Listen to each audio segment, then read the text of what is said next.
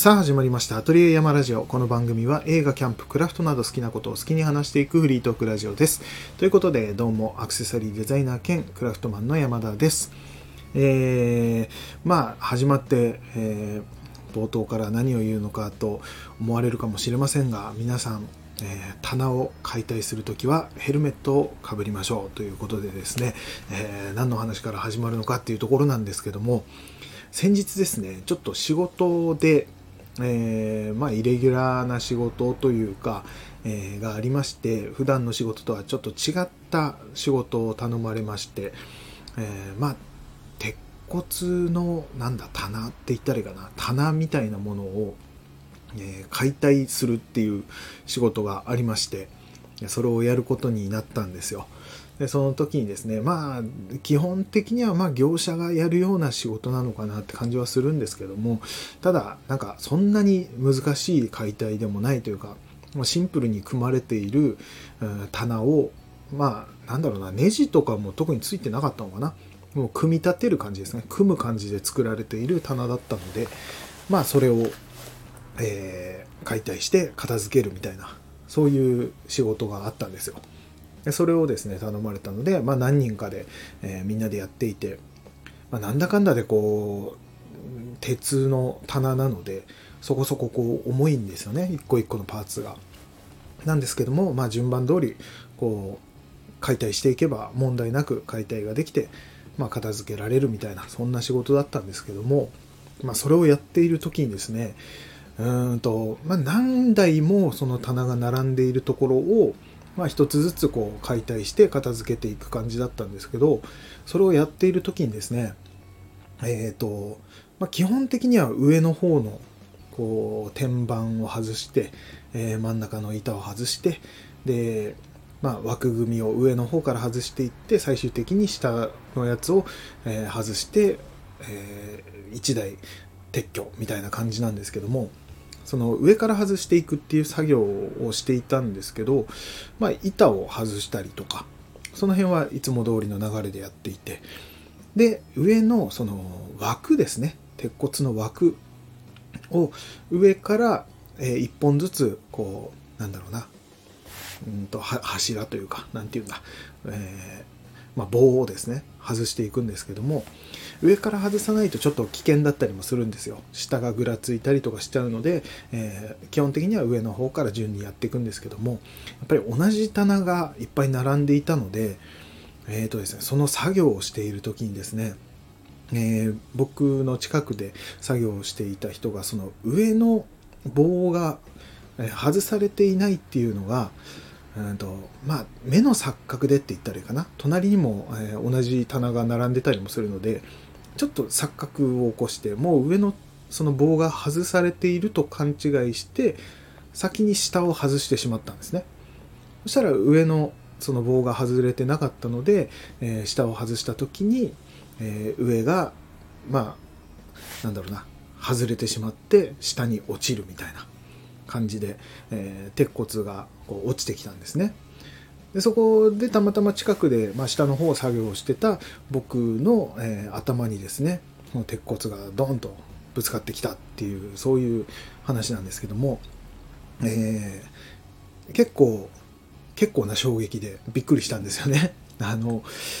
まあって言ってもめちゃくちゃ高いところから落ちてきたっていうわけではなくまあ1メートルぐらい上から落ちてきた鉄骨がえー、直撃したっていう感じで、えー、びっくりしたんですけども。でまあ鉄なので痛かったんですね。なんですけども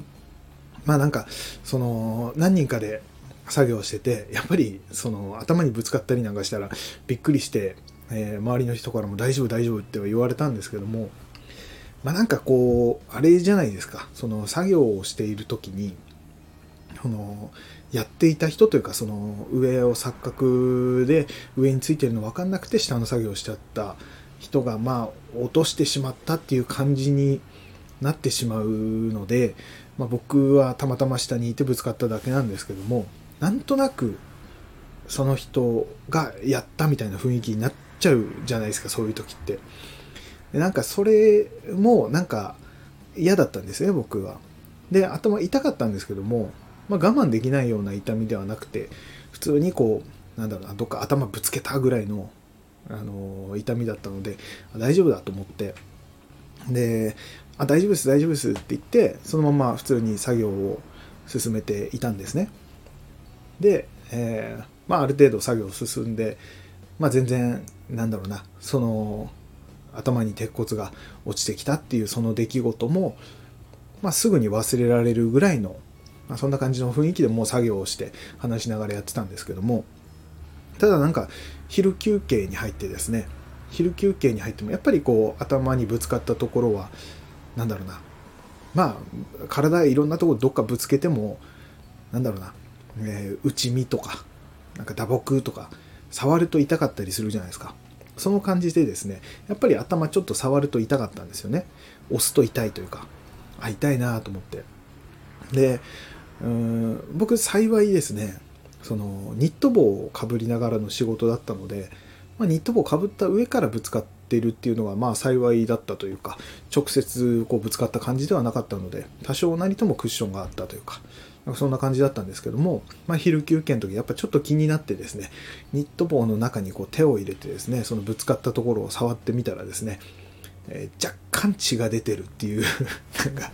うんまあまあの、えー、ダメージを受けてまして。でわ血出てると思って。でもうただ時間も経ってたのでえー、少しもうなんだろうなかさぶたになっているぐらいな感じだったので、えー、そこまでこう深刻な感じでもなくですね、えー、大丈夫だったんですけども。っていうなんだかんだこうその日も最後まで問題なくなんかよく頭ぶつけたりとかした後ってなんだろう後々こうなんだろう具合悪くなったりとか急にこうめまいがするとかなんかそういうのも聞いたりするのでちょっと怖かったんですけどもその後も何の問題もなくいつも通りというか、えー、そんな感じで過ごしていたので大丈夫かと思ってまあそこから2日ぐらい経った今日までも1回もそういうなんか変な感じがするとかなんか頭がさらに痛くなってるとかそういうこともないので普通になんか頭ぶつけてちょっと単行部できたぐらいの感じで済んでるのでまあ大丈夫だなと思ってはいるんですけどもまあとりあえずこれ以上、えー、頭が悪くならないことだけを願ってですね、えー、普通に過ごしていこうかと思うんですけども、えー、まあそんな感じでですね、え鉄骨の棚を、え撤去する場合解体する場合は、まあ、ヘルメットをかぶってやりましょうっていうところですね。まあ、それを、え皆さんには伝えておきたかったなと思って今日はちょっと出だしからそんな話をしましたけども、え何話そうかなと思ってまして。ただ、えー、テーマも特に今日もなく雑談みたいな感じで話していこうかなと思ってたんですけども、まあ、とりあえず今、えー、先週あった、えー、一番、僕の中で一番の出来事ですね。頭に鉄骨が降ってきたっていうことと、まあ、なんならその後作業してたら、えー、台車で、えー、引かれたっていうのも、その直後あったんですけどね。うん、台車に荷物をいっぱい乗せた人が僕にぶつかってきたっていう、うん、それだけなんですけどもそれも全く、えー、痛くもないような、えー、事故だったんですけどもなんか踏んだり蹴ったりの一日だったんですよね。ただその日もですね帰りに、えー、翌翌日が休みだったので、えー、せっかく仕事帰りなんかしたいなと思ってまた本をですね持って喫茶店に行ってちょっと夜遅くまでですね喫茶店でコーヒー飲みながら本を読むみたいなそういう時間を過ごしてですねうんすごいいい時間が過ごせたのでもうなんかそれがその日のその踏んだり蹴ったりが全部帳消しになったぐらいなんか楽しい、えー、夜の時間を過ごせたっていう感じで。え、いたんですけども、ただまあそういう感じの、え、金曜日を過ごして、土日と、え、また2日間過ごして休みで過ごしてきたんですけども、え今日ですね、ちょうど、えー、今日の午前中ぐらいかな、に、あの、セカンドストリートに行ってきたんですね。で、セカンドストリートってあれですよね。え、リサイクルショップというか、えー、僕すごいリサイクルショップが好きなんですけども、まあ、久しぶりにセカンドストリートに行ったんですけども、で、なんで行ったかというとですね、あのー、今度ですね、来週かな来週の土曜日に、僕のですね、古くからの友達というか、まあ昔一緒にずっとバンドをやっていた、えメンバーだったんですけどもその彼がですね、まあ、結婚式をするっていうことで呼ばれてましてで来週の土曜日にえーと、東京の方にちょっと行って結婚式に参加するっていう、え、感じなんですけどもでそれでですねその結婚式に行くのって僕もうすごい久しぶりなんですよ。何年ぶりなんだろうっていうぐらいで。でそれこそえー、いつだろう。本当に5年とか6年とかそんぐらい前かな。うんとかちょっと覚えてないぐらいなんですけども、えー、その結婚式だったりとか、まあ、お葬式とか、まあ、冠婚葬祭ですよね。でうんそんなにそんな僕参加する機会もなく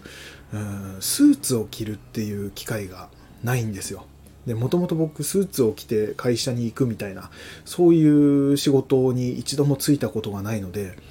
仕事をしにスーツで行くっていうことが一回もやったことないんですよ。なのでスーツを着るのは基本的には冠婚葬祭の時だけなので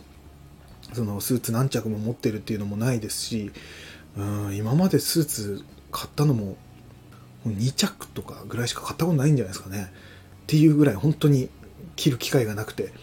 えー、スーツをまあ久しぶりに着るっていう形になったんですけどもあその時にいろいろいやどうしよう長らく着てないけどサイズ合うのかなと思って。っていうのも僕ここ2年ぐらいで、えー、10何キロだ17ぐらいまでいったかな？17キロぐらい落ちたんですよ。あのー、まあ、2年のうちの、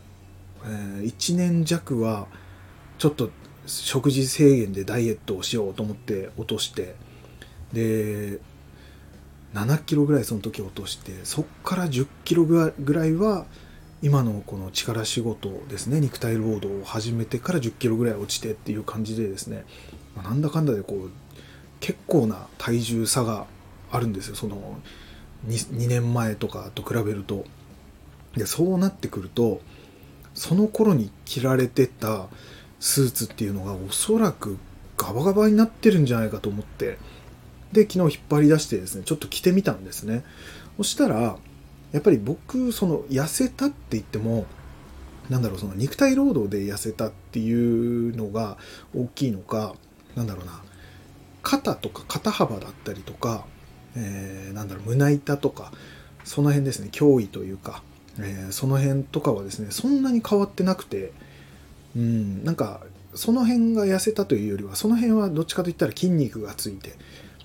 で、えー、痩せたといえばどっちかといったら下半身とか、えー、ぐらいなのかなあとどっかまあどっかしらは痩せてるんでしょうけど、うん、ただなんか肩幅とかそんなにこう変わってなかったので、えー、なんだ、えー、ブレザーの方というかなんだ上上の方ですねスーツの。ジャケットの方はなんかぴったりだったんですよ全然変わりなくっていう感じでただやっぱりウエストとかが落ちてたのか、えー、そのパンツの方を履いてみたらですね結構緩くて、うん、ただもともと着てたそのスーツの下がですねこうサイズ調整ができるところがついてたのでそこをうまいことこう小さくしてですねやったらですねなんとかまあ大丈夫だろうっていうぐらいになったので、まあ、今回のスーツこれ着れるなと思って今回はこのスーツで行こうと思ってですね、えー、とりあえずスーツを買うことはなく新しく買わなくてもよくて助かったなと思ってなかなかの出費になるのでっていう感じで良かったんですけどもただそのスーツってもうスーツだけじゃなくてですねまあ言ってみればこうワイシャツからネクタイから、えー、靴下からえ靴からベルトからなんかいろいろあるじゃないですか。で普段僕が使っているものって基本的にはやっぱりカジュアルなものに分類されるものが多いのでさすがにそこに何だろうなスタッズのついたベルトなんかつけていけないですしうーんまあネクタイネクタイはもともと持ってたのかな大丈夫だったのかな。うんただなんかいろいろそういう靴とかですねなんかそういうのも大丈夫かなっていうのが多かったのでその辺をえ買いたいなと思ってたんですけども今後ですね、まあ、僕今36なんですけども年が。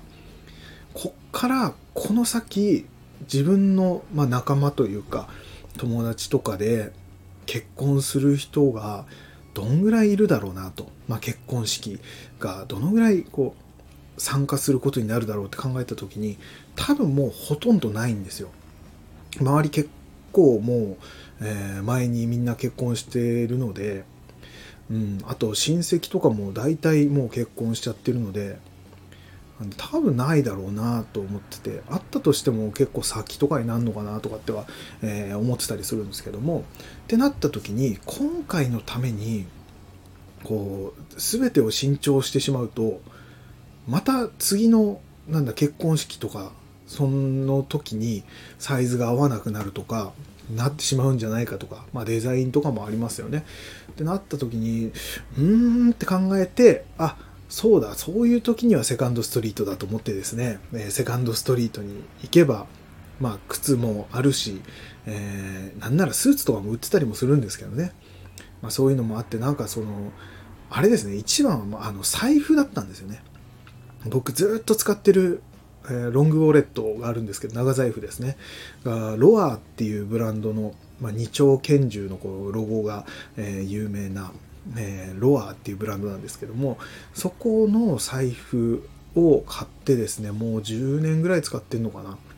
それがすごい好きでですね、えー、使ってるんですけどもまあやっぱり10年ぐらい使っている、えー、革のロングウォレットなんですけどもだったりとかあとデザイン的にもそうだしうんと、中に入れてるものとかもそうなんですけども結構分厚い、えー、ロングウォレットなんですね。だからなんだろうスーツとかにはさすがに合わなかったりするんですよ、まあ、デザインもそうですね。やっぱりうんどっちかといったら、え、アメカジとかそういうのに合うようなデザインで作られてたりもするのでこう根拠がついてたりとか、うん、するのでちょっとフォーマルな感じには合わないなと思っていて。でかといって財布を持たずに行くのも違うなと思った時にああ自分は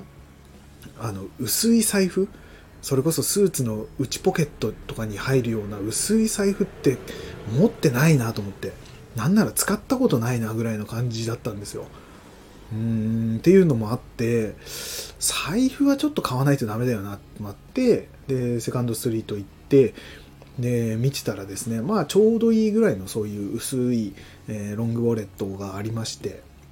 何点かあったんですけどもまあその中でも、まあ、一番しっくりきたというか、まあ、革の素材的にもですねちょっとペラペラなやつとかもすごい多かったのでその中でもちゃんとしたレザーが使われててでいい具合にまあ中古品なのでいい具合に使い込まれてるというか、うん、ちょうどなんだろう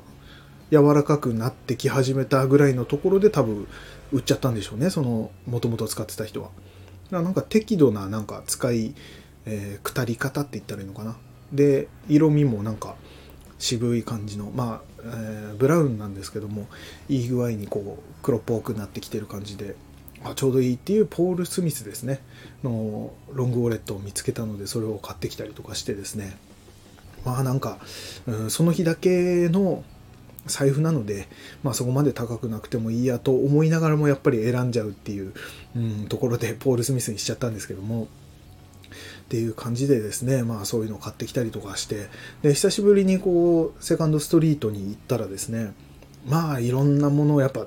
うん、僕やっぱ好きなんでしょうねもう服から、え、キャンプ道具から楽器からまあ、全部を見て回っちゃいまして、なんだかんだ1時間ぐらいいたのかな。結構長い時間。えー、見ちゃってて楽しかったんですけどもうんそこでですねえっ、ー、とちょっと驚いたというか前からまあちょこちょこは見てはいたんですけども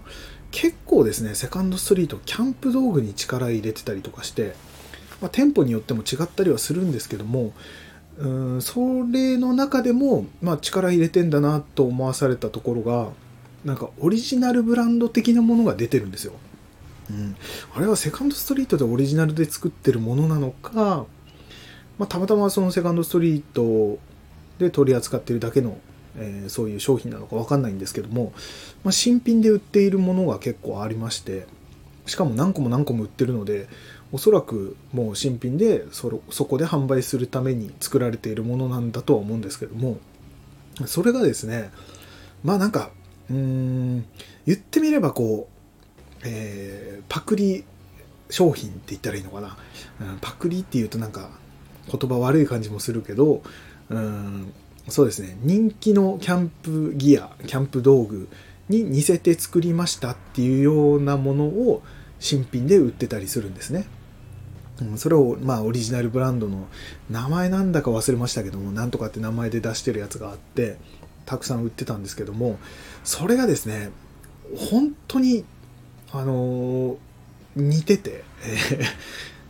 えー、例えばロゴスの、まあ、ピラミッドグリルでしたっけ、うん、逆三角形みたいな形の、まあ、焚き火台なんですけどもそれに似たやつがあったりとかえっ、ー、と炭ばさみとかですね。うんとかあと何あったかな？鉄板もあったかな？鉄板。黒川鉄板とか。うんそれこそあの芸人のひろしさんがオリジナルで作ったあのナンバー164っていうブランドの鉄板に似せた似せたというか、うんまあ、形的にですね、うん、サイズ的にもこうソロキャンプで使えそうな黒川鉄板とかうんそんな感じとかあとはもう一番僕は今回びっくりしたのはあのピコグリルっていうそれこそヒロシさんが、えー、使って話題になった焚き火台なんですけどももうすごい手軽に焚き火ができる、えー、コンパクトにまとまって、えー、後片付けも楽でそれでいてすごい、えー、焚き火もしやすくてっていう、えー、ピコグリルっていう焚き火台があるんですけども僕もそれずっと使ってるんですけどもそれの似せた商品って結構こう Amazon とかで出てたりとかあるんですけどももうついにセカンドストリートまでがそれを出したかっていうぐらい、えー、全く同じもうデザインですよねほぼ、うん、ピコグリルって名前が入ってないだけで。それがですね2900円とかで新品で売ってたんですよね。いやびっくりしましたね。うんまあもうそういうところまでああやるんだと思ってすげえなと思って。であれって多分ですねまあ、本物のというとあれですけどもオリジナルのピコグリルのその焚き火台と多分比べてもほぼ変わりないと思うんですよ。その名前が付いてないだけであって多分燃焼効率も同じでしょうし形があそこまで一緒だとうん使い心地も一緒だろうしまあビビたるところで重さがちょっと違うとかあなんか金属の質がちょっと違うとかはもしかしたらあるかもしれないですけども多分使い心地は一緒だと思うんですよね。だからうーんちょっとあれだなと思いましたね。あの買ってみようかなと思っちゃいましたね。今日はもちろん買わなかったですけどなんかうーんそれこそそのキャンプを始めようって思ってる人とかこれから始めようって思ってる人がまあそのハマるかどうかってやってみないと分かんないじゃないですか。そのキャンプに限らずですけどとりあえずやってみて、えー、自分に合わなかったらすぐやめてしまえばいいと思うし面白かったらどんどんハマっていけばいいしっていうところで、えー、一番最初ってやっぱり、うん、とりあえずやってみないと分かんないっていうのあるじゃないですか。その時にただキャンプ道具ってそこそこやっぱり最初始めるのにはある程度お金がかかったりとか準備が必要になってくるのでそういう時にまあ Amazon でいろいろあの買えばそこそこ安くは揃えられるとは思うんですけども、まあ、自分の目で見てサイズ感とかを見て買うってなるとやっぱりアウトドアショップとかに行かないと生で見ることはできないと思うんですね。ただそういう時に、アウトドアショップだとやっぱりそのブランドものが売られていることが多いのでまあ、そこそこの値段になってしまうと。であれば最初はとりあえずセカンドストリートに行ってある程度もうキャンプ道具揃うのでもうクッカーとかもあるしもういろんなものそこにあるんですよね。あのシートだったりとかマットですか？マットとか、えー、シュラフとかもあるしもう何でもかんでも揃うので結構安く揃えてしかもその人気のあるキャンプギアの形に似せて作られたものなのでうん、それの、まあ、試し、えー、にそういうのを使うこともできるって言ったらいいかな。うん、っていうので、まあ、安く、まあ、人気のあるデザインの形ですね。のものを手に入れられてしかも生でそれを見て確認しながら買うことができてなんなら、えー、中古でアウトドア系のなんだろうなアウターとか焚き火に強いやつとかそういうのもあのなんだワークマンとかのやつがですねもう中古になって売られてたりするんですよね。そういうのとかもセカンドストリートで揃うしうんもうそこで全部揃うんじゃないかっていう。でクッカーとか種類がちょっと足りないなってなれば本当にあれですよねキッチンコーナー行けばですねそこそこのなんだろうな種類のフライパンとかなんならスキレットとかも結構売ってますし、えー、木製のなんだまな板とかも売ってましたしそういうのをうまいこと使えば全然キャンプでも使えますしっていうところでですねなんだろうアウトドアショップよりもアマゾンよりも意外とセカンドストリートの方が揃えるのがなんだろう楽だったり安く上がるっていうそういう感じになってるんじゃないかっていうのを改めてちょっとこのなんだろう商品のなんだラインナップというかうんにはちょっと驚かされましたね。うん。っていうところでまあ今日ちょっと気づいたところとしてそんな感じのものをえー、気づいたのでちょっとお話ししましたけども結構セカンドストリートいいですね。キャンプ道具揃えるのにはすごいいいような気がしますね。おすすめでした。まあそんな感じでちょっとキャンプの話になっちゃいましたけども、うん、それでまあ今週来週か来週の土曜に結婚式なのでであれなんですよ、この間の地震でですね新幹線が仙台から、えーと福島の方に行くまでですねそこら辺があの、えー、新幹線脱線しちゃっててそれの復旧でまだ新幹線が開通してないんですよね今運休状態でで福島から東京の方までっていうのは新幹線通ってるんですけども仙台から僕の住んでる仙台からがどうしても直でこう東京まで行けないと。ってなるとですね一回なんだ高速バスで福島まで行ってえー、そこから新幹線に乗り換えるとかあとは臨時で電車が出てるんですよね。あの東京まで、えー、直通の品川辺りまでかな。直通のただ7時間